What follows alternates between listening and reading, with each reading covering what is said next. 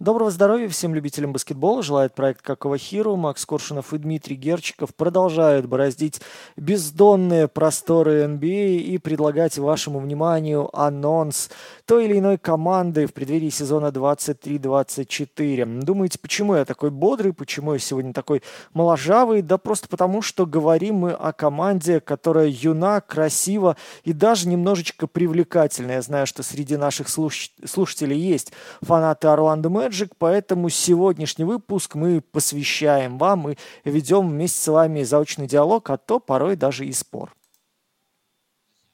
Друзья, ну и, во-первых, чемпионат мира только закончился, а вы посмотрите на состав э, команды. Здесь есть и братья Вагнеры, чемпионы мира, между прочим, они действительно могут называть себя чемпионами мира. Здесь есть и Гога Битадзе, игравший за Грузию, ну и, конечно же, Паул Банкера, который побегал не очень успешно, честно говоря, за сборную США. Поэтому Орландо самая, скажем так, немеди... одна из самых немедийных команд в этом сезоне, но про нее действительно стоит поговорить. Поэтому сегодня мы обсудим и перспективы Вагнеров обоих, обсудим и Паула Банкера в качестве лидера, огромное количество гардов, ну и я думаю, с Димой немного закусимся, наверное, по тренеру, потому что вроде бы мне кажется, что у нас несколько разные точки зрения. Давайте начинать. А, Дим, ну давай по как всегда, начнем с эмоций, с разбора полетов предыдущего сезона. Как он тебе, что понравилось, что не понравилось, поделимся Я мнением. хотел сказать, знаешь, а, братья Вагнеры, знаю, знаю, они детективы писали. Ну вот примерно то же самое в прошлом сезоне Орландо-то и делал, то есть он создавал э, медийные поводы крайне редко, но если об этой команде говорили, то говорили э, так погружаясь в атмосферу и погружаясь в детали, потому что смотрите, второй сезон Джамала Музли у руля коллектива, они заканчивают 13-ми на Востоке, вроде бы как ситуация не особо предполагающая дифирамбы, да, учитывая то, что э, ни дома, ни на выезде команда не вышла в плюс, у них 34 48 по сезону, дома 20-21, в гостях 14-27. Что мы помним с вами? Орландо оставил очень противоречивое впечатление. Начало сезона, вы помните, 5-20 было, после этого 29-28 они выдают концовку. И здесь вопрос, либо команда адаптировалась, команда начала прибавлять, а, либо же к ней начали относиться где-то спустя рукава, где-то она брала на фоне молодежного энтузиазма, но вот эти плюс-минус перепады все-таки больше случайность и погрешность, нежели какая-то логичная последовательность. Что мы с вами помним о наступлении этой команды? Она четвертая на Востоке закончила, она оказалась пятой в лиге, в принципе, вот так в структуре отвратности, всего лишь 111,4 балла э, набирала за вечер, но при этом не так много пропускала, 114,0, если вспомнить, что у нас народ на Западе улетал даже в 120, то это вполне себе хороший результат. Э, что в позитивный тренд можно записать? писать? Ну, давайте скажем, что с 2016 года Орландо только один раз финишировал лучше. Это было в сезоне 18-19 годов, и то тогда они э, финишировали в плюсе, там было 42-40, и легли в первом раунде под Торонто. Э, впервые за э, долгое время, за 11 лет у Орландо появился человек, который э, заработал номинацию индивидуальную. Речь о Пауло Банкера, который стал э, дебютантом года. В 2012 году Райан Андерсон получил Most Improved Player. Э, Еще что у нас есть э, очевидного, невероятного и непонятного, по сравнению с предыдущим сезоном, можно сказать, что команда выросла. Выросла серьезно, потому что подняла количество побед с 22 до 34. Э, плюс ко всему, второй по молодости ростер у Джамала Моузли намекает на то, что команда набивала шишки, училась жить с первым номером драфта Паула Банкера, училась, скажем так, возводить его в абсолют и делать его центром вселенной, ну и дальше попутно разбиралась с целым рядом кадровых проблем, которые у команды периодически возникали. Но о деталях этих э, мы с вами, естественно, сейчас поговорим. Последняя водная, которая сидит у меня в голове, это то, что катастрофа на периметре у Орландо была, и никуда она не делась, никто не смог эту проблему решить. 24-ми Magic заканчивают этот сезон по реализации дальних бросков. Как вы понимаете, для современной лиги это довольно-таки серьезная проблема. Слушайте, ну, мне понравился прошлый сезон, я честно скажу, Орландо, я полон ожиданий от этого сезона. А, скажем так, Если мы берем типичную перестройку, то мы понимаем, как она проходит. Есть команда, которая уже не оправдала амбиции, это вот тот был состав с Вучевичем, после этого начинается перестройка. А, вы драфтуете, вы сливаете бывших звезд, тут кавычки я показываю, а, вы получаете какие-то активы, активы меняете на нужных игроков, получаете больше пиков, выбираете молодежь, стараетесь ее развивать. Сейчас Орланд сделал все правильно. Мне очень понравилось, каком пока что они направлении движутся. Плюс я хочу сказать то, что, как мне кажется, задача прошлого сезона была сформировать костяк будущей команды. То, что в целом Мозли сделал. Хотя здесь я поставлю пока что небольшой знак вопроса. Потому что разница между неучастием в формировании будущего команды, ну то есть формировании игроков и их стилистики э, для будущего команды, и в том, чтобы дать полную свободу игрокам, чтобы они действительно развивались в правильном направлении, очень минимально. И что сделал Мосли, пока что очень тяжело отличить. В следующем сезоне нам будет понятней и более прозрачно э, видно, как сильно он влияет на свой коллектив. Пока что мне кажется то, что он очень хорошо раскрывает игроков, хотя не всех. Что мне конкретно понравилось по персоналиям? Ну, во-первых, то, что Пауло Банкера, несмотря на то, что я вижу Блейка Гриффина в первом сезоне после его обмена в Детройт Пистонс, пока что выглядит в целом неплохим игроком. Про него мы отдельно поговорим, потому что мне очень хочется обменяться мнением с Димой по поводу того, насколько мы видим а, будущее, как хорошо мы видим будущее и прогнозируем будущее а, Паула Банкера, видим ли мы в нем франчайза, но об этом чуть попозже. Мне очень понравилось, как они решили проблему с центровыми, избавившись от Бамбы и, наконец-то, выбрав Эндела Каттера, умнейшего, хорошего игрока, который может быть э, стартовым центровым в команде НБА, даже в команде, которая играет э, в плей-офф. Он достаточно вариативен, он достаточно умен, не эгоистичен. Мне понравилось, как они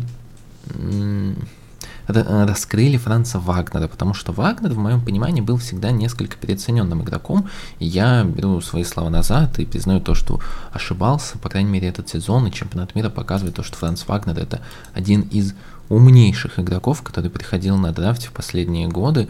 И вот э, Дима в подкасте про Чикаго вспоминал Тони Кукича, ну, дедушка же. А, поэтому, вот говоря о Тони Кукиче и э, игроках, которые э, максимально могут быть похожи сейчас в текущей лиге, наверное, это Франц Вагнер. Про него мы тоже, конечно, основательно поговорим. А, единственное, что мне очень не понравилось, это работа с гардами, потому что несмотря на огромное наличие защитников, которые были в ростере перед началом прошлого сезона, это и Фульц, и Сакс, и Энтони, э, да кто-то там еще был, я не помню сейчас точно уже. Э, никто из них в полноценной мере не может считаться игроком, который будет в будущем считаться стабильным игроком задней линии.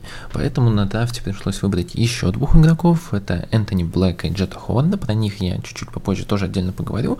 Но в целом это пока что самая проблемная зона команды.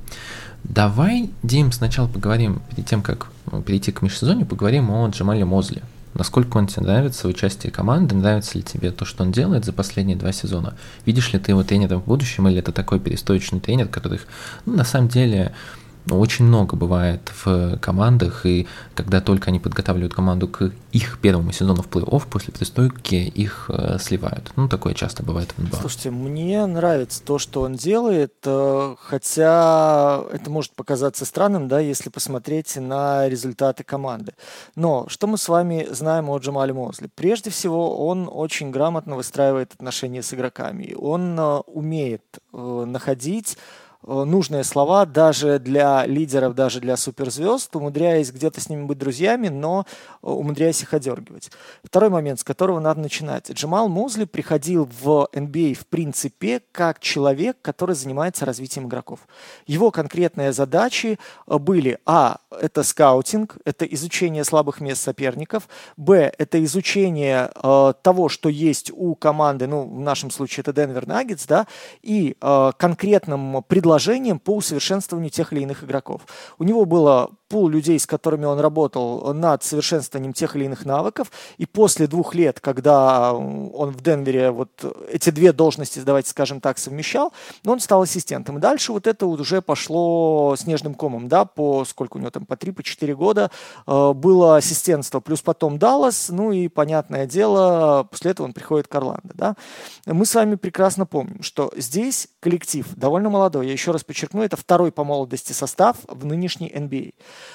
Здесь есть четкое понимание, что команда закладывается на рост в перспективе. И мы с вами это можем подтвердить тем, что, слушайте, у, него, у них, по-моему, на ближайшие там полдесятка лет точно есть выборы в первом раунде. И то, как они э, по два, по три этих выбора получают, и то, что у них был еще и вариант да, забрать в этом году после банкера первый выбор, э, тоже о многом говорит. То есть здесь нет э, конкретной задачи выигрывать здесь сейчас. Здесь нет корнерстоуна, потому что, посмотрите, на протяжении э, тех сезонов, о которых я вспоминал, да, вот что команда у нас не выходит э, в плей-офф э, довольно долгое время. Понятно, что она сейчас находится в своего рода, такой, в своего рода таком перестроечном состоянии. Э, молодой тренер – это то, что нужно для молодых людей. Потому что, смотрите, у нас э, поколение баскетболистов, которые развиваются в рамках обилие индивидуальных тренеров, поколение молодых игроков, которое зависимо от соцсетей,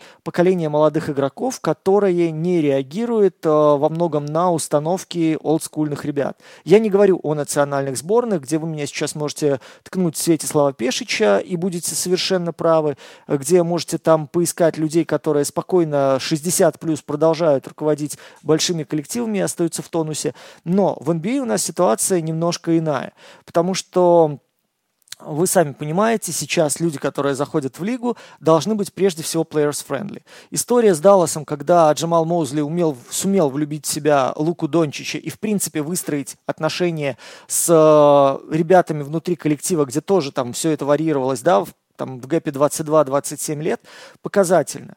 Э, у нас с вами сейчас ситуация, при которой Орландо нужен, а, э, тот костяк, который сейчас потихонечку уже складывается, надо объединить общие идеи, объединить общие структуры игры, объединить общие коммуникации. Второе. Профильная работа Джамала Мозли – развить целый ряд исполнителей для того, чтобы он достиг, э, ну, как минимум, пиковых показателей в каких-то ключевых своих скиллах.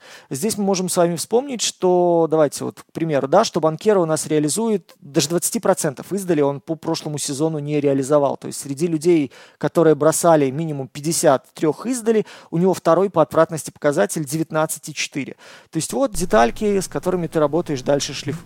19,4? 29,8, нет? Ты, если ты, ты да, да, ну, значит, я куда-то не... 29,8, да, окей. Ну, да, не суть, но 20-30% вы понимаете, да, угу. что для игрока, атакующего с и играющего активно с мячом, начиная с шутинга чуть ли не с дуги, заканчивая позиции под кольцом, это, ну, как бы скилл, который сейчас необходим. Э, в целом, если так посмотреть, у нас есть Картер, у нас есть э, Вагнер, у нас есть Банкера, каждый из которых в прошлом сезоне как минимум стал ну, на ступеньку лучше себя или оправдал ожидания в качестве банкера. Потому что, посмотрите, у нас э, в ситуации, когда Картер э, стабильно держит уровень 8 подборов за вечер, э, стабильно умудряется успевать и на 4, и на 5 помогать, стабильно успевает подыгрывать.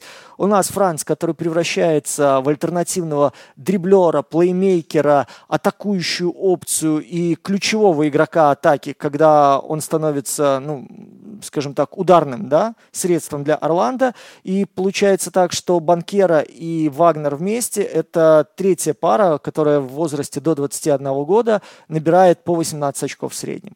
То есть мы понимаем, что за эти э, два сезона, которые провел Джамал Моузли, по ключевым направлениям для развития этого костяка он ну, прошагал практически всю дистанцию с хорошим для себя результатом.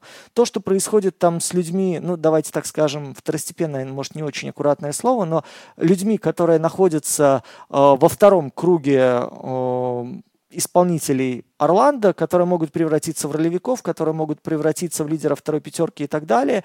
Здесь это уже позиция будет, э, мне кажется, чуть более растянута во времени. Потому что то, что Орландо сейчас не пошел за большими игроками, то, что Орландо сейчас, сейчас активно не играл на рынке, показывает нам, что да, у них изначально была вот эта задумка по движению молодежи, у них изначально была задумка определить, кто из э, вот этих вечно перспективных, вечно молодых, вечно вот-вот franchise игроков способен дальше давать команде буст, ну а с кем можно, по крайней мере, играть дальше, да, для того, чтобы использовать их контракты для усиления. У нас в данной ситуации 131 миллион Орландо тратит на 24 год при потолке зарплат в 136. При этом мы помним, что у Айзека не гарантированный контракт. При этом мы понимаем, что у нас там полтора десятка людей уже Э, в обойме, и это все не отягощает Орландо в долгосрочной перспективе. И это очень крутая гибкость, потому что я вам скажу, кэпспейса у Орландо, если я правильно, опять же, гуглил, ну, вы видите, я иногда косячу, так что здесь мне как гуманитарию чуть-чуть простительно, но что-то похожее э, оперировать с кэпспейсом Орландо мог последний раз в 2017 году. Так что, исходя из тех вводных, которые были у Джамала Моузли, мне кажется, что эта работа заслуживает довольно высокой оценки. Хотя я готов послушать и альтернативное мнение. Да не, я, честно говоря, хотел, чтобы ты его наоборот как-то принизил, но в целом я плюс-минус здесь с тобой согласен, поэтому я буду добавлять ложку дегтя. Да, действительно, Мосли приходил в лигу как вообще тренер, который занимается именно развитием игроков и стоит с, ним, с ними коммуникацию. Пример с Лукой Дончичем очень показательный, потому что когда Мосли уходил из команды, он еще часто созванивался с Лукой Дончичем, и Дончич ему часто звонил, и он очень не хотел как раз, чтобы Мосли уходил, потому что это был его один из, ну, лучший друг среди, во всем тренерском штабе. Пусть это прозвучит странно, но это было именно так.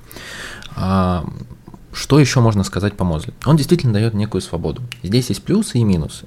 Я буду говорить в основном про минус, про плюсы, мне кажется, мы уже наговорили достаточно много, и я по-прежнему говорю то, что мне пока что больше нравится работа Мозли. Что мне не нравится? Мне не нравится то, что вот этот самый, про который часто пишут э, Identified Style команды, про который часто пишут на Атлетике и на других западных ресурсах, у команды сейчас очень сильно хромает. Игроки действительно играют кто куда гораст, тянут во все стороны, но в целом какой-то вот э, идентификации команды, собственного стиля у нее его пока что еще нет. И сможет ли Мозли выработать после того, как команда несколько лет играет несколько хаотично, не знаю. Я пока что под большим вопросом. В защите были вроде бы и позитивные моменты.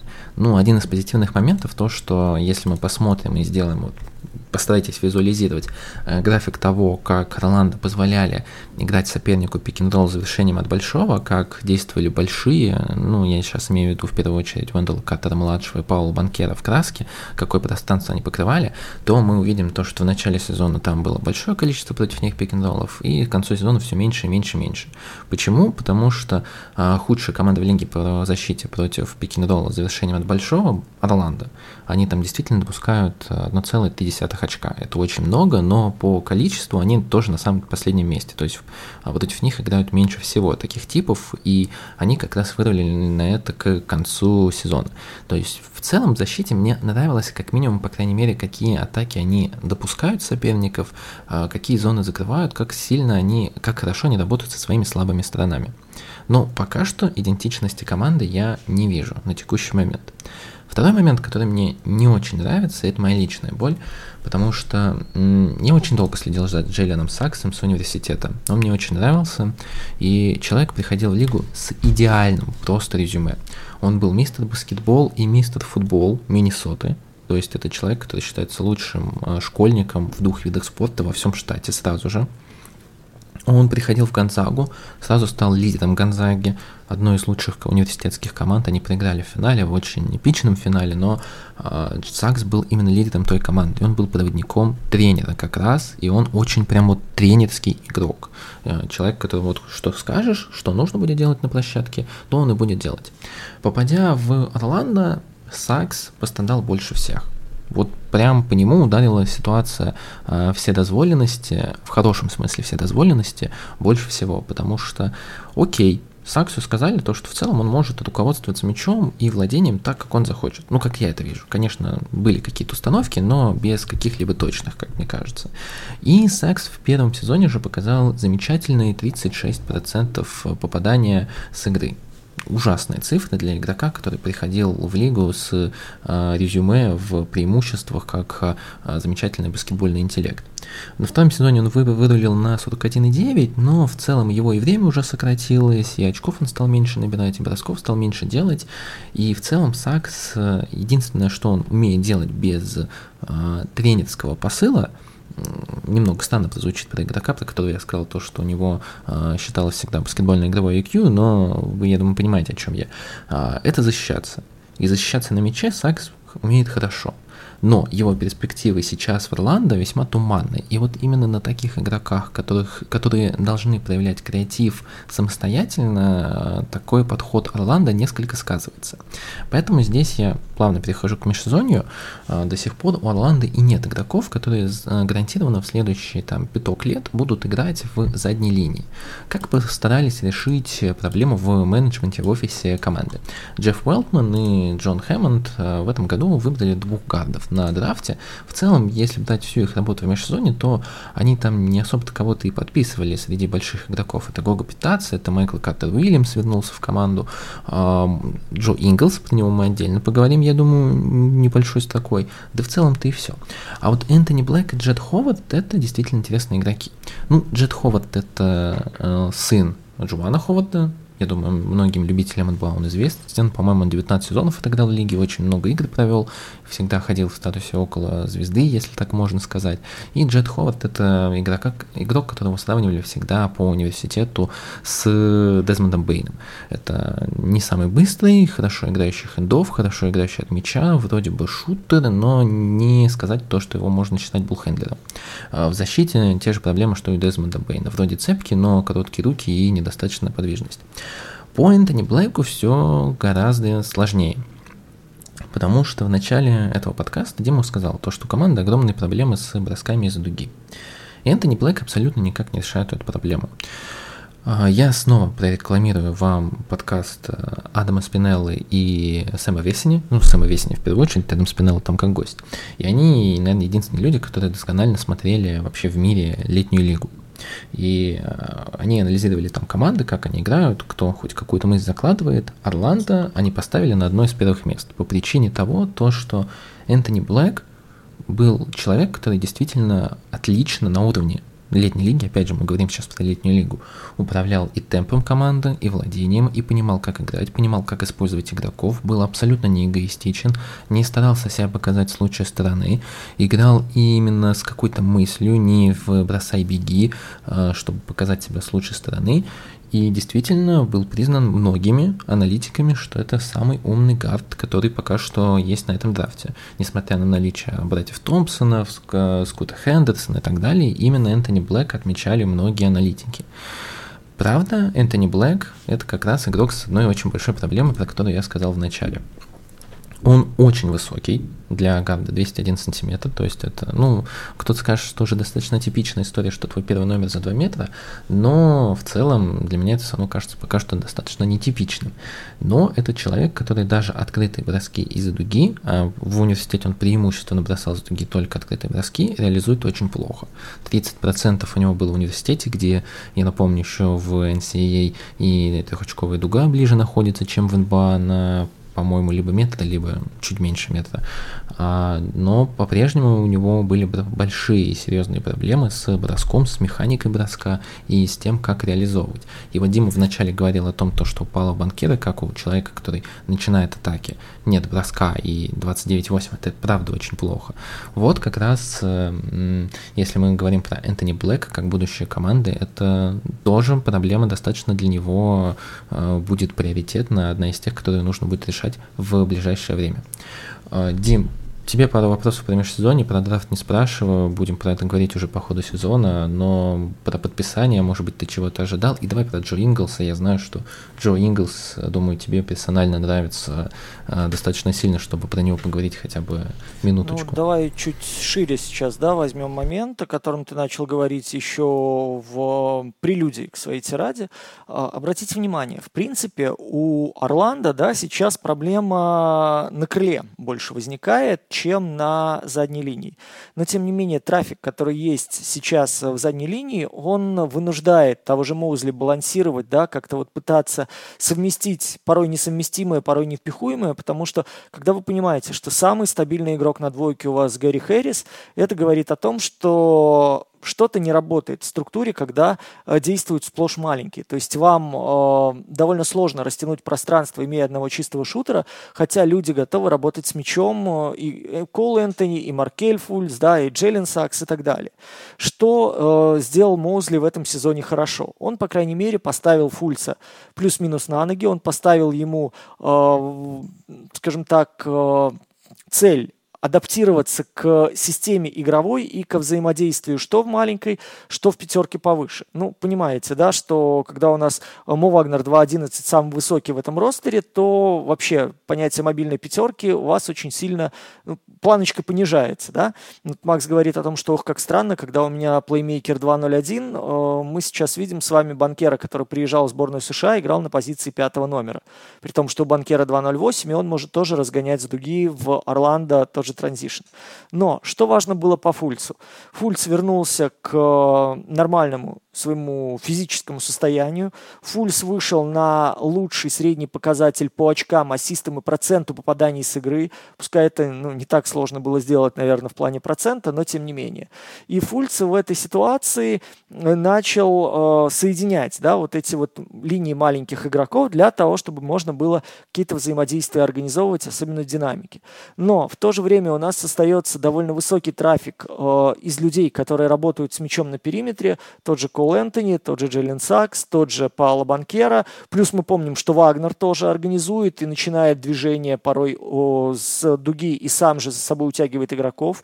Он тоже здорово врывается через фланг, что, собственно, сборная Германии очень хорошо сейчас использовала на чемпионате мира. Э, атака через заслон, учитывая то, что он э, довольно здорово управляет балансом тела, учитывая то, что он уверенно ведет, потом еще с отклонения, либо же с отшагивания атакует так, словно у него вот эта вертикаль это какой-то кокон, в котором он себя максимально защищенно чувствует, вы понимаете, существует проблема э, трафика на периметре, существует проблема с тем, как распределить нагрузку по организации игры с тем, как не передерживать мяч, с тем, как не перекрещивать траектории движения. И вот здесь, э, ты вот вспоминал о Саксе, да, люди в любом случае так или иначе будут падать жертвами э, вот этого трафика. И то, как сейчас Мозли расставит приоритеты, то, как он разрулит эту ситуацию, но это одна вот на самом деле из загадок следующего сезона. И, тот, э, и те игроки, кто пойдет под нож, либо пойдет в трейд, либо те игроки, которые добавятся в эту систему, которые сумеют э, немножко себя адаптировать. Э, по поводу того, что добавился сейчас Джо Инглс, это на самом деле особо не упрощает ситуацию, учитывая то, что Инглс у нас закрывает позиции с первой по третью, учитывая то, что Инглс у нас очевидно потерял скорости, но это по-прежнему умнейший баскетболист. И то, что он показывал сейчас на чемпионате мира, это подтверждает. Даже после своей травмы он э, в составе сборной Австралии, когда присаживался Пэтти Милс, когда там садились оба маленьких, э, второй разыгрывающий из Барселоны, Дан Данте Экзем, да, который тоже в NBA был. А, собственно, Милс и замещал их на позиции плеймейкера. Он очень здорово видит площадку, он очень здорово изменяет направление движения атаки. И вот здесь, мне кажется, Джо Инглс это как раз-таки очень хороший альтернативный плеймейкер в том смысле, когда начнут мелкие зарываться, когда у тебя вот эта попытка перетянуть канат из рук друг из э, рук друг у друга, э, надо им будет положить конец. Плюс ко всему, Инглс у нас по-прежнему спокойно может довольствоваться ролью человека, атакующего из угла или с позиции под 45. Другое дело, что в защите сейчас ему тяжеловато уже работать ногами. Но по-прежнему переключаться с 2 на 3, по-прежнему сопровождать и по-прежнему э, пытаться создавать помехи и тормозить э, атаку соперников, он вполне себе способен. Ну и плюс, опять же, напомню, для молодых баскетболистов вот такой человек – это очень-очень важная э, личность вообще во всей команде. Потому что вот я вспомнил о Гэри Хэррисе, да, если вынести за скобки там условного адмирала Сколфилда, которого оставили таки э, по-прежнему в составе, Мо Вагнер самый, самый старший человек в этой команде. То есть Мо Вагнеру в этом году 20, сколько, 6 уже получается. Э, и это человек, который должен быть самым громким голосом, ну, по логике в раздевалке, да. То есть Инглс это не только ветеранский какой-то опыт игровой, Инглс это еще и возможность э, донести умные мысли до не самых порой разумных баскетболистов.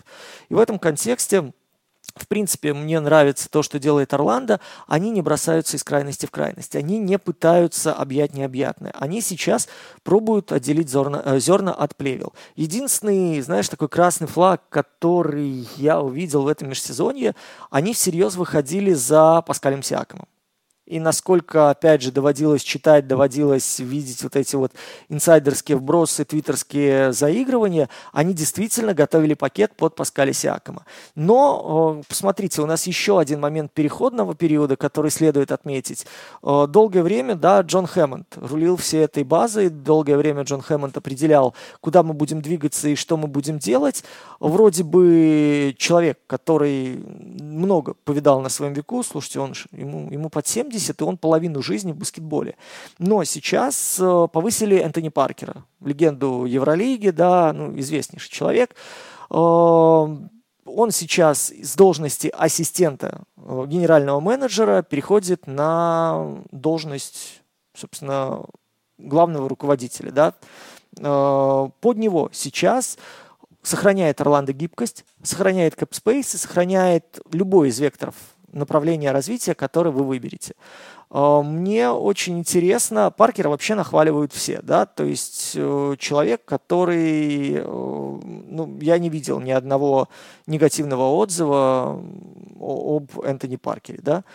Что я могу сказать? Если я не ошибаюсь, он, по-моему, еще с э, Инглсом в Евролиге играл за Макаби и выигрывал эту Евролигу. То есть он три раза выигрывал Евролигу, и, по-моему, они там должны э, были в свое время пересекаться. Если я правильно помню, это еще времена моего далекого детства. То, что сейчас Орландо, опять же, дает более молодому, более, э, скажем так, гибкому, более ну, цифровому, что ли, генеральному менеджеру бразды правления, это здорово. Э, Хэммонд переходит на пост советника, да, он senior advisor теперь будет. Они там с Велтманом продолжают э, находиться как бы над схваткой и все это контролировать, но на самом деле все дела сейчас уже ведут совершенно другие люди, то есть э, ведет, э, собственно, Энтони Паркер, и им помогает там Алекс Мартинс. Э, в этом контексте вот межсезонье единственный момент, потому что мне казалось, что Сиаком вот в этой команде, но он вообще не решает проблемы.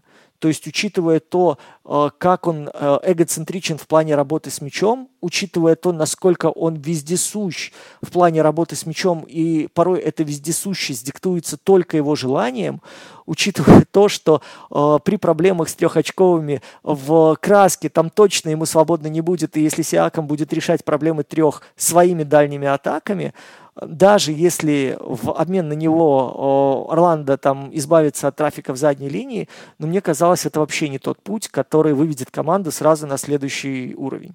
Пока Magic движется довольно грамотно по восходящей.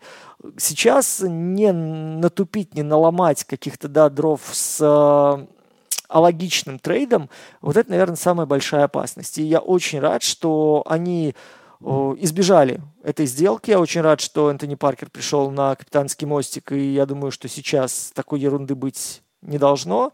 Ну и вот э, движение, о котором ты сказал, то есть э, Дальше, мне кажется, очень-очень-очень интересный момент – это то, что будет твориться на, э, на дуге и на крыльях, то есть каким образом будет распределяться нагрузка, каким образом, в принципе, Орландо будет действовать. Это следующий шаг в развитии Вагнера как основной движущей силы этой команды, потому что, может, во мне, опять же, чемпионат мира говорит, знаете, как пивко, которое на утро продолжает себе бурлить.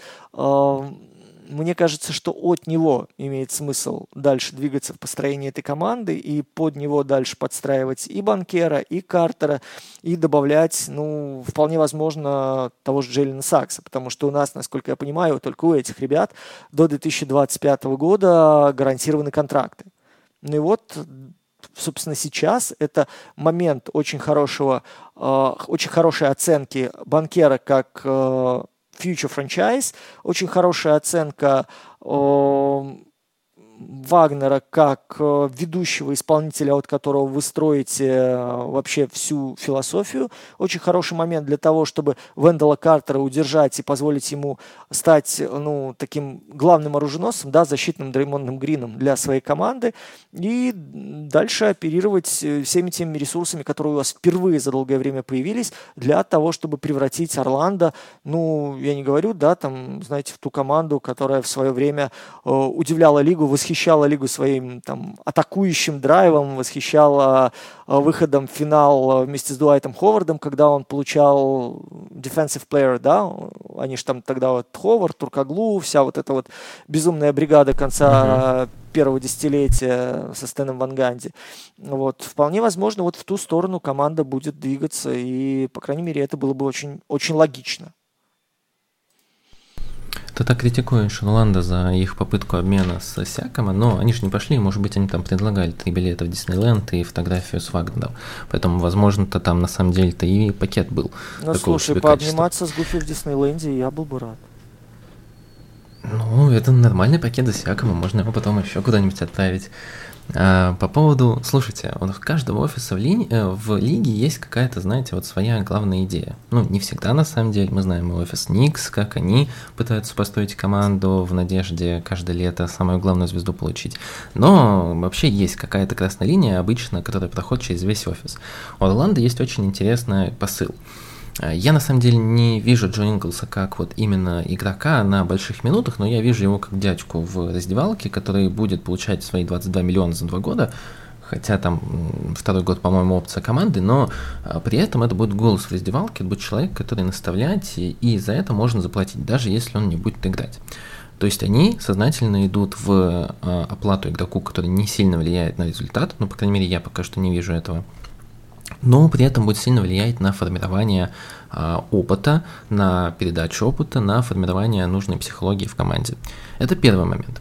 Второй момент, тот аспект, который я вспоминал в подкасте, в одном из подкастов прошлого года, а, как раз вот про Джона Хэммонда, про которого говорил уже Дима, его позвали на подкаст в Атлетик, и у него спрашивали, вот как так, почему вы выбрали банкира, банкира шел везде третьим, как вы его решили выбрать. И он говорил о том, то, что, ну, вы знаете, мы поговорили там с каждой семьей, обсудили, решили спросить, как вот они росли, как формировалась э, их любовь к баскетболу, как они развивались. И нам настолько понравилось общение с семьей банкера на то, насколько они профессионально работали над ним, то, какие правильные мысли старались э, внушить э, Паулу, когда он был ребенком, что для нас стало понятно то, что здесь красных флагов не так много, что он кажется разумным, он кажется человеком, на которого можно положиться, у него правильные ценности, а, и именно за счет этого они выбрали банкера выше. Достаточно, на самом деле, интересный момент, но вы понимаете, к чему я клоню. Орландо стараются действовать логичнее. Они готовы платить за то, чтобы просто у вас был игрок с большим опытом, который будет передавать его. Они готовы рискнуть и взять под первым пиком, возможно, не самого талантливого игрока с драфта, но а, у которого меньше красных флагов, который кажется им наиболее стабильно уравновешенным, который не будет потом бегать с пистолетом а, в Инстаграме и стараться привлекать внимание за счет этого. В общем, ну, какой-то, какая-то основная идея есть. И вот сейчас они повышают Энтони Паркера, в целом тоже человек, про которого уже Дима сказал достаточно много, что в, в общую концепцию Орландо вкладывается. В этом плане, конечно, Magic выглядит очень-очень даже интересно. Даже если мы возьмем этот драфт, то, опять же, они берут Джета Ховарда, про которого, которого тренировал, кстати, его отец в университете, он тренер Мичигана и тренировал своего сына. И опять же, про Джет Ховарда все говорят, что он очень обучаемый, очень профессиональный. Слушай, вспомни Они говорят, Ховарда, тоже как бы человек-совесть, человек-авторитет, да, ну да, человек, э, который имеет, да, вот вес и которого постоянно вот в последнее время же там котировали как потенциального тренера NBA, но он сказал, нет, я работаю со студентами, мне здесь максимально комфортно, мне здесь максимально хорошо, хотя вот очень прям э, его форсят и форсит пресса очень активно в то, что он прям вот готовый уже тренер NBA.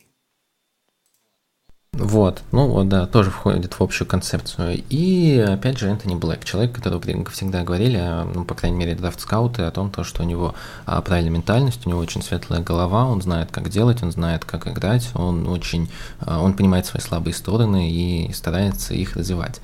А, в этом плане Орландо действительно, наверное, команда, которая вот имеет стратегию и пытается двигаться по ней, за это им большой респект. А, давайте двигаться дальше. И дальше нужно, конечно, поговорить про Паула Банкера. Про Франца Вагнера мы отдельно поговорим. Вагнера э, считает, ну, как я понял, Дима главным франчайзом, от которого нужно двигаться. Я, наверное, здесь больше за Банкера. Но, хотя кандидатура Паула меня несколько смущает. И я постараюсь описать, почему. В целом, он выглядит, конечно, гораздо лучше, чем прогнозировали, и в плане нападения, в первую очередь, потому что его вариативность нападения, она действительно, ну, не уникальна, но вселяет какую-то уверенность. Он может и начинать пикиндол, он может играть и на скринах, он может играть в посте, он может играть изоляции. В целом здесь полный спектр, если он подправит бросок, а я думаю, что все-таки он подправит бросок, потому что первый сезон 29,8 с таким большим объемом нагрузки, с которым он столкнулся в первый же сезон, это хорошие цифры. Здесь нет красных флагов в плане техники и механики броска, поэтому думаю, здесь будет улучшение. Возможно, не в этом сезоне, но через сезон. Опять же, думаю, проблему спейсинга Орландо будут решать более глобально и постараются адаптировать уже в этом сезоне команду, чтобы э, были не только какие-то сложные броски э, из-за дуги, но и э, гораздо лучше было с выбором броска и созданием спейсинга. А что мне не нравится в первом сезоне, то, что подтвердились красные флажки насчет его защиты. Он достаточно ленив, он ленится, он не проходит скрины, он плохо на них отваливается. В этом плане, конечно, помог бы очень сильно Джонатан Айзек, но мы не знаем, сколько от Айзека вообще осталось там баскетболиста, с учетом всех тех травм, которые он пережил за последние два с половиной года.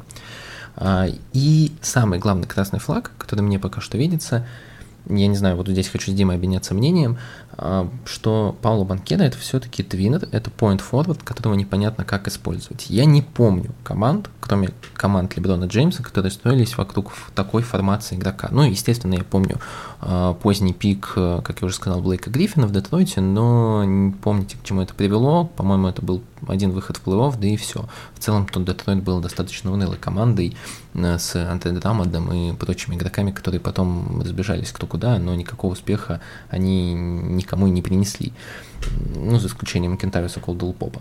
Поэтому по поводу Паула Банкера у меня очень много сомнений. Во-первых, как его прятать в защите в будущем, и если там что-то вообще, чтобы этот игрок был э, защитником хотя бы среднего уровня.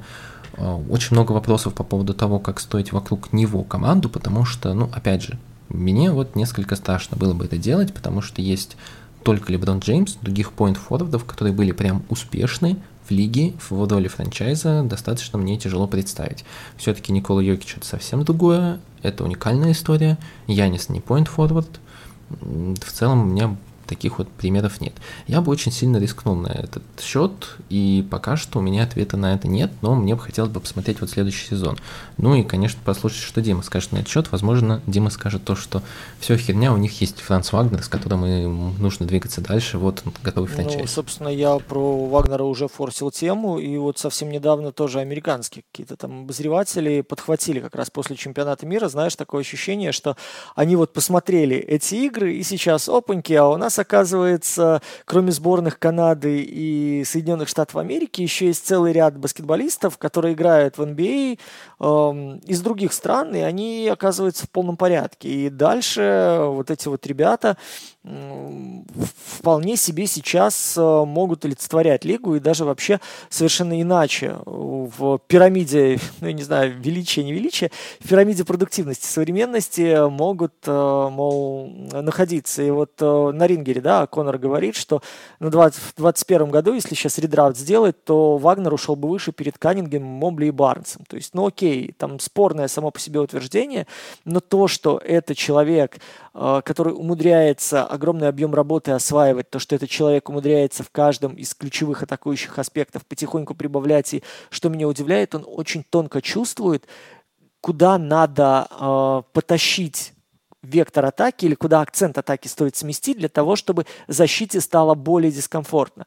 То есть, если надо, он спокойно может там у вас двигаться без мяча и вот дожидаться момента, как я говорил, выхода из-под, за, из-под заслона получения и рывка вниз, и в тот же момент может спокойно попросить э, обратный заслон от маленького, пойти на дриблинге, э, атаковать соперника, набрать скорость и за счет того, что он довольно мобильный, довольно гудоперчивый, работать под э, фол, работать под бросок.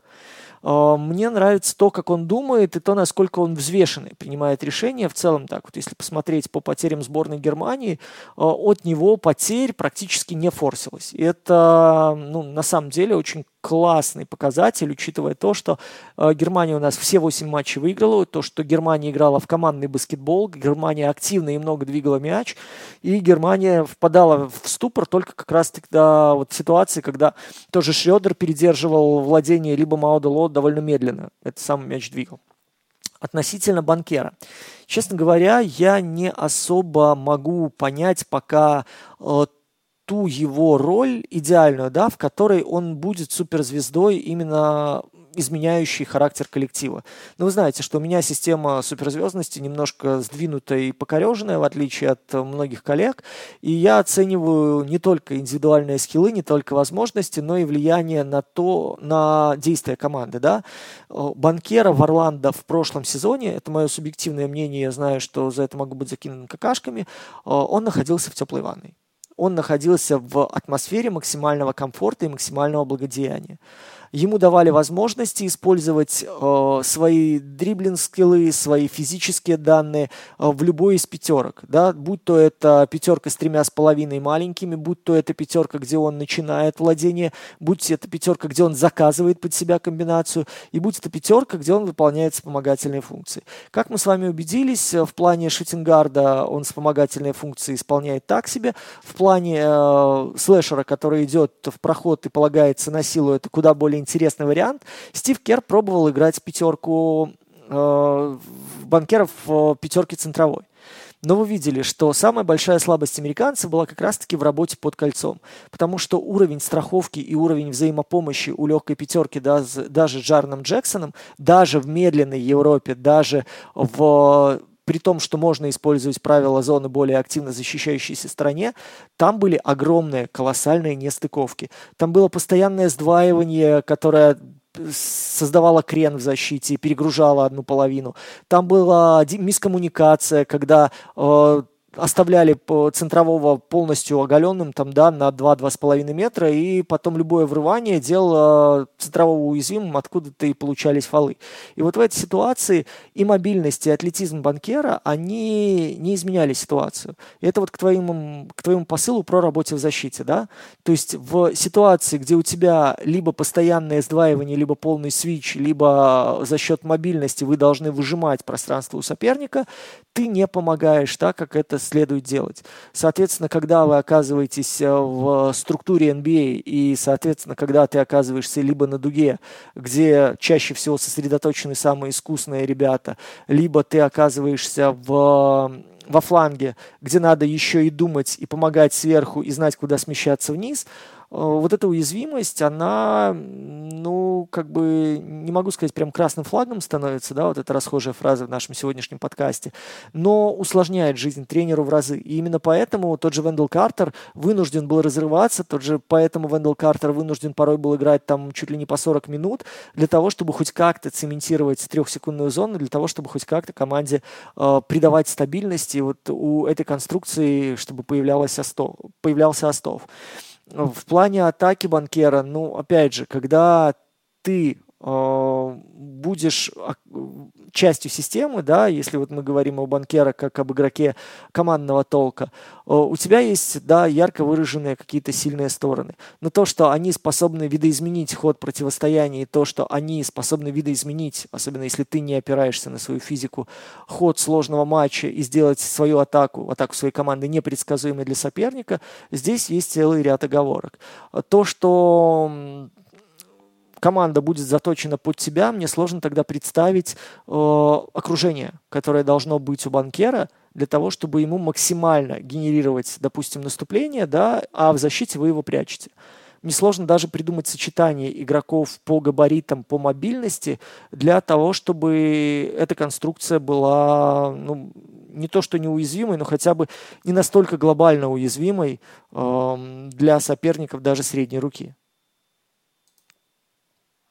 А, про банкера, я думаю, добавлять здесь особо нечего. В целом, здесь, наверное, только вот этот следующий сезон, когда, вот как ты сказал хорошо про теплую ванну Паула Банкера в предыдущем, ему придется выходить, и мы действительно увидим, насколько он будет адаптироваться. Касательно защиты, ну, пока что ставим жирный вопрос. Здесь э, нужно будет как раз смотреть, как сам Паула будет адаптироваться. В первом сезоне он не особо-то и старался защищаться. Это в целом была его проблема по ходу всего сезона. Он красиво, красивые цифры показал на новичка года, но в целом в защите все как раз, о чем говорили, к сожалению, подтвердилось. Касательно Вагнера скажу одну фразу. Э, я помню, как в свое время писали как это сказать, некролог карьеры, наверное, про э, адмирала Робинсона, и говорили о том, то, что вот, к сожалению, он был слишком эрудированным для того, чтобы стать величайшим баскетболистом. Я сейчас скажу странную фразу, то, что, ну, конечно, вот Франц Вагнер всем нравится, он не может не нравиться, любой бы, я думаю, игрок э, хотел бы играть с Францем Вагнером, потому что он принимает умнейшие решения на площадке, он не эгоистичный, он играет в правильный баскетбол, любой тренер будет с ним э, готов с радостью работать, но он есть ощущение, что вот как раз слишком эрудированный для того, чтобы быть франчайзом. То есть ему не хватает, и опять же, это мое сугубо мнение, оно может не подтвердиться, потому что Франц Вагнер еще слишком молод, но, как мне кажется, он недостаточно наглый для того, чтобы быть франчайзом. То есть, ну вот нет у него такого заряда энергии, эмоций, как у того же его брата, который постоянно пытается с кем-то вступать в какие-то конфликты, и, возможно, это несколько его остановит от того, чтобы быть по-хорошему, ну, претендовать на роль франчайза. Хотя, возможно, я буду и не прав. Мы видим пример Николы Йокича, который не говорит громких речей, который не выступает перед командой, который говорит, окей, попробуем в следующий раз, и он в целом немногословен, и когда получает статуэтку MVP, он тоже не дает никаких богатых речей, и это работает. Поэтому посмотрим, за Францем Вагнером будет очень интересно наблюдать, по крайней мере, текущий чемпионат мира и предыдущие два сезона показали то, что он может играть э, на, обеих, на обоих континентах и быть успешным э, в разных командах. Посмотрим, что будет на, при переходе на следующий уровень. На уровень, когда команда будет уже бороться за плей-ин и за плей-офф. А, давай поговорим еще о той проблеме Орландо, которую сегодня несколько раз мы уже вспоминали. Это проблема защитников и гардов. Сейчас, по факту, ну, опять же, я не буду заставлять себя говорить про Энтони Блэка, это игрок с Дафта, по нему поговорим по ходу сезона. Но есть как минимум три претендента, и поделюсь своими пока что ощущениями, как я это вижу. Джейлен Сакс – это человек, на которого будет очень тяжело положиться в плане формирования нападения, потому что он пока что не готов принимать индивидуальные решения. Это очень больно признавать, но, к сожалению, это так. Джейлен Сакс – это не тот человек, который может быть буллхендлером. А, да и в целом буллхендлеров в команде-то здесь хватает. Здесь есть и Франц Вагнер, здесь есть и Пауло Банкера, люди, которые могут разгонять атаку. Здесь нужны шутеры. С этим тоже у Джейлена Сакса есть огромные проблемы.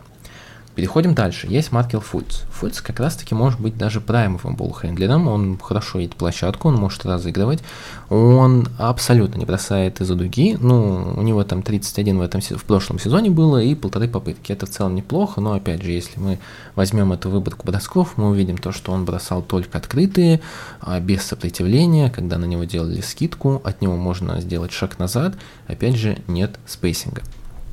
И мы переходим к самому, наверное, для меня грустному варианту. Это э, Кол Энтони. Человек, который, ну, как мне кажется, принимает совсем неправильное решение на площадке, но при этом он может быть э, достаточно стабильным шутером, и при большом объеме бросков даже при большом объеме сложных бросков быть эффективным. Вот в прошлом сезоне он бросал, допустим, 3,5 и 36. В целом это неплохо, учитывая, что брал он все равно на себя очень плохие броски и все равно их забивал. При этом, что касается болл-хендлинга, здесь у меня много вопросов касательно того, как он начинает атаки, как он двигает нападение, про его полторы потери, что в целом все равно, возможно, лучше, чем у Джеллина Сакса, но похуже, чем у Маркела Фульца. И я, честно говоря, вот именно из-за того, что каждый кандидат по-своему плох, как бы это грубо не звучало, я буду отдавать предпочтение в этом плане новичку. Я думаю, ты со мной здесь поспоришь. А вот на второе место, честно говоря, я даже, на второе место Гарда я имею в виду, я, честно говоря, даже не знаю, кого представить, потому что сейчас Гарри Харрис действительно э, выглядит самым нормальным вариантом. Есть молодой Калиб Хьюстон, есть Джет Ховард, это игроки, которых, я уверен, в этом сезоне будут очень-очень активно пробовать. Про Калиба Хьюстона, кстати, он считался очень талантливым школьником, но провалил вот, университетский год, и в прошлом году его вот Орландо рискнули взять. Э, тоже будет интересно смотреть, насколько много дадут ему возможностей.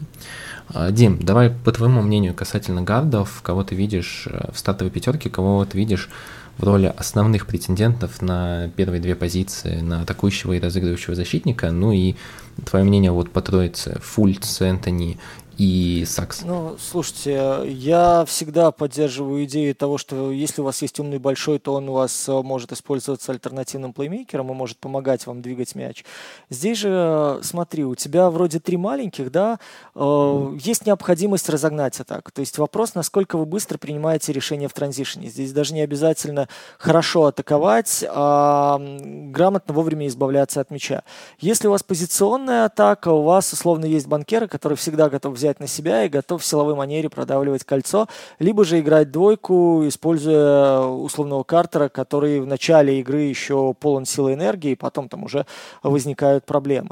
Э, вопрос в распределении ролей, вопрос в распределении обязанностей, да, и понимании игроков э, того, что они могут делать.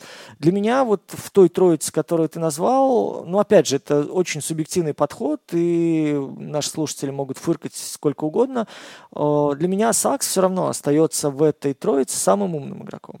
То есть самым, наверное, рассудительным, давайте так скажем.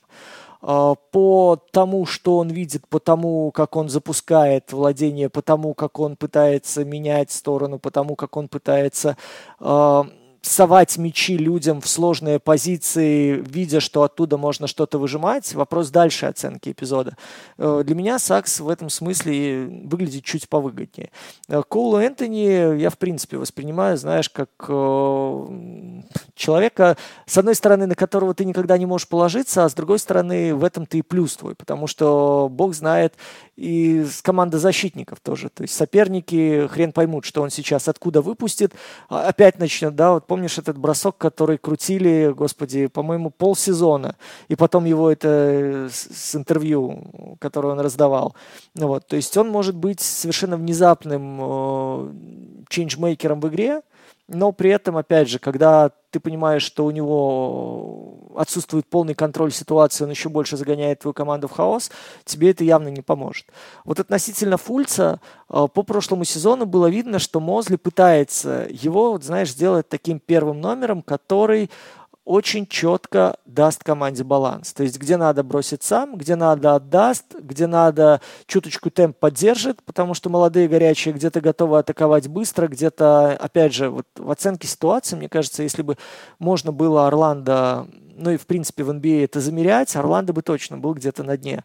В плане позиционного расположения соперника, в плане э, линий для передачи, которые наиболее эффективны в, той или ином, в том или ином владении, в плане э, места для постановки заслона.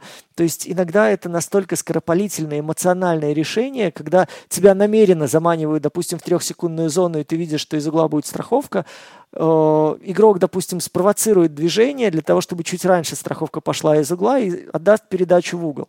Но в случае с э, Орландо, что допустим, э, там, я не знаю, что тот же Банкера, что э, тот же Кол Энтони, вот они прут, и, и в последнюю секунду осознают, что вот они получили преимущество, но уже очень тяжело э, перевернуть ситуацию, да, и превратить ее в выгодную для атаки. Я бы вот, наверное, так этих трех баскетболистов выстроил. Я не знаю, что там будет по новичкам. Я, в принципе, никогда в этом смысле не делаю прогнозы. Э, То, что Моузли ближе Маркель Фульц, ну, мне кажется, по прошлому сезону было более понятно. То, что э, Маркель Фульц в ряде моментов остается ограниченным плеймейкером, остается ограниченным первым номером, как бы было тоже видно. Хотя, опять же, из-за тренерского вот этого вот доверия, движения и помощи в организации игры, он куда приятнее стал выглядеть на фоне той же позиционной атаки.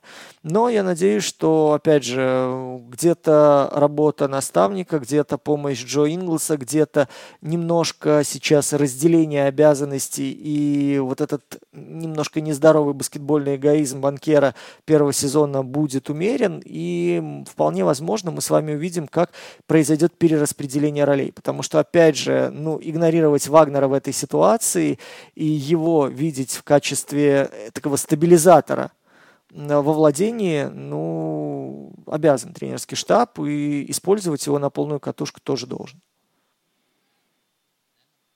Наверное, последняя тема, про которую стоит еще поговорить э, касательно Орландо, вроде всех игроков мы уже обсудили, это, как всегда, наши ожидания и, ну, или можно их назвать даже прогнозами. Опять же, всегда повторяюсь, то, что прогнозы не в плане результатов, а в плане каких-то действий, решений, которые мы бы хотели увидеть в следующем сезоне от команды, которую мы обсуждаем в текущем сегодняшнем подкасте. Лично у меня, вот Дима сказал про Джиллиан Сакс, он его хвалил, а, мало кто его хвалит, но я за Джиллианом Саксом очень давно веду, и мне увидеть его в роли основного плеймейкера была бы настолько, было бы настолько огромной радостью, что я даже не знаю.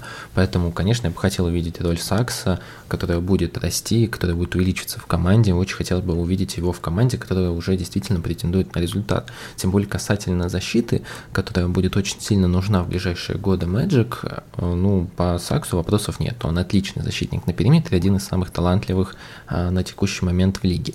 А, безусловно, я бы хотел увидеть Энтони Блэка. Я за ним следил достаточно сильно, когда он играл за Арканзас. Мне хотелось бы, чтобы Блэк улучшил свой бросок, и, и, и тогда именно в этой команде а, он бы мог стать э, главенствующим буллхендлером и плеймейкером, человеком, который будет действительно главным двигателем мысли и игровой мысли на площадке. Мне бы хотелось последить, просто последить здесь без каких-либо ожиданий за э, Францем Вагнером, потому что, ну, действительно, э, это уникальный игрок из Европы, которого мало кто, мало кто верил, включая меня, честно говоря, я в него не особо верил перед драфтом, но мы видим, насколько хорош Франц Вагнер, мы видим, насколько э, он сильно может влиять на результат, э, как я говорил, и играя за Германию, и играя за Орландо, мне кажется, у него как минимум это лето ему добавило больше уверенности, и, возможно, мы будет гораздо больше брать на себя инициативу, и, возможно, произойдет то, о чем говорил Дима, перетягивание одеяла а, в роли франчайза с Пауло Банкера. Очень хотелось бы увидеть прогресс Банкера в защите, и, наверное, последнее, потому что за Венделом Картером я тоже очень следил, еще когда его не было в лиге. Я читал про его детство, про то, как э, отец все детство заставлял его играть против него, и играл против него очень жестко.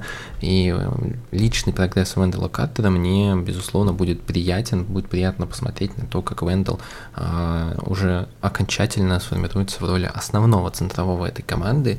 Тем более Вендел достаточно еще молод, он всего лишь 99 -го года рождения, то есть ему 24, насколько я понимаю. А, да, 24. А, и Вендел Картер, я думаю, это будущее на позиции центрового этой команды, поэтому посмотрим и последим и за его прогресс. Ох, э, давайте я сделаю табличку ожиданий из совершенно никому не интересных событий. Я бы очень хотел, чтобы Джонатан Айзек восстановился, был здоровым, наконец-то показал то, что у него есть в защите, наконец-то показал то, как он может своей команде помогать, наконец-то унял эти дурацкие сравнения с Кириленко и показал, что у него защитный арсенал еще шире. Я хотел бы увидеть, естественно, практически своего сверстника, боже, он даже младше меня, Джо Инглса, в деле хотя бы ненадолго, хотя бы в помощь, как он это делал в сборной Австралии, чтобы убедиться, что баскетбол это не только игра физики, это еще, знаете, это не шахматы, здесь думать надо. И его появление на площадке меня бы очень сильно порадовало, его отрезки. Я надеюсь, что принесли бы команде пользу.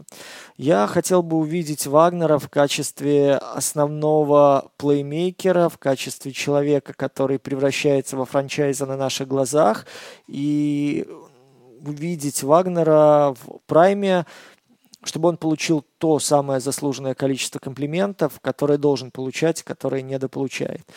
И, наверное, я хотел бы понять справедлив ли мой скепсис в отношении Паула Банкера. Я понимаю, что до конца четвертого сезона относительно таких баскетболистов э, громких заявлений делать нельзя. Но, но я попробую. Я хотел бы, чтобы на второй сезон стало чуть понятнее.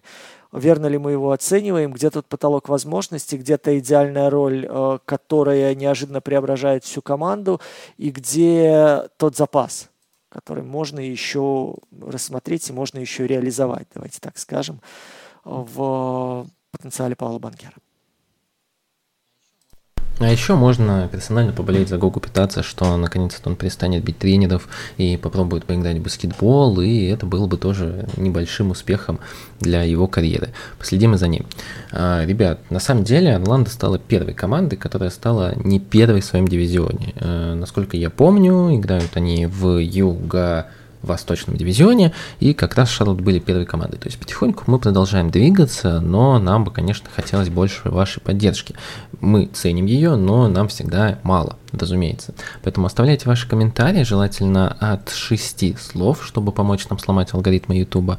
Не забывайте подписываться на наш канал Goddammit, на наш канал на YouTube, какого хера, на наши другие платформы подкаст. Возможно, вам там будет удобнее слушать, ну или вы просто хотите сделать нам приятно. Ну и, конечно же, наши закрытые платформы, где материалов больше, где материалы появляются быстрее, а Дима еще позитивней и старается ворчать еще меньше. Поэтому обязательно подписывайтесь подписывайтесь и на те закрытые платформы. Будем рады каждому подписчику. Друзья, напоминаем вам, что вы наши солнышки, и каждый раз, когда вы приходите с какими-то комментариями, мы с огромным удовольствием их читаем, даже если вы с чем-то не согласны или нас поливаете, мы напоминаем вам, что надо держаться из последних сил, даже если это очень-очень сложно, из последних сил эмоциональных и физических. Вокруг очень много зла, но, пожалуйста, не плодите, не приумножайте его. Берегите близких, которые есть рядом с вами, которые далеко. Старайтесь поддерживать людей вокруг, которым сейчас очень-очень непросто и которым сложнее, чем вам. Продолжайте верить в то, что мы с вами э, на стороне правды, на стороне добра. Мы не будем никогда с вами зависимы от каких-то дурацких идей диктаторов, которые развязывают войны и убивают невинных людей. Мы обязательно вернемся на свои родные места для того, чтобы обнимать близких, для того, чтобы наслаждаться баскетболом и для того, чтобы с улыбкой смотреть в мирное небо. Макс Коршунов, Дмитрий Герчиков, какого хиру, обнимают, целуют вас в нос и ждут уже в самом скором времени на следующем выпуске нашего превью NBA.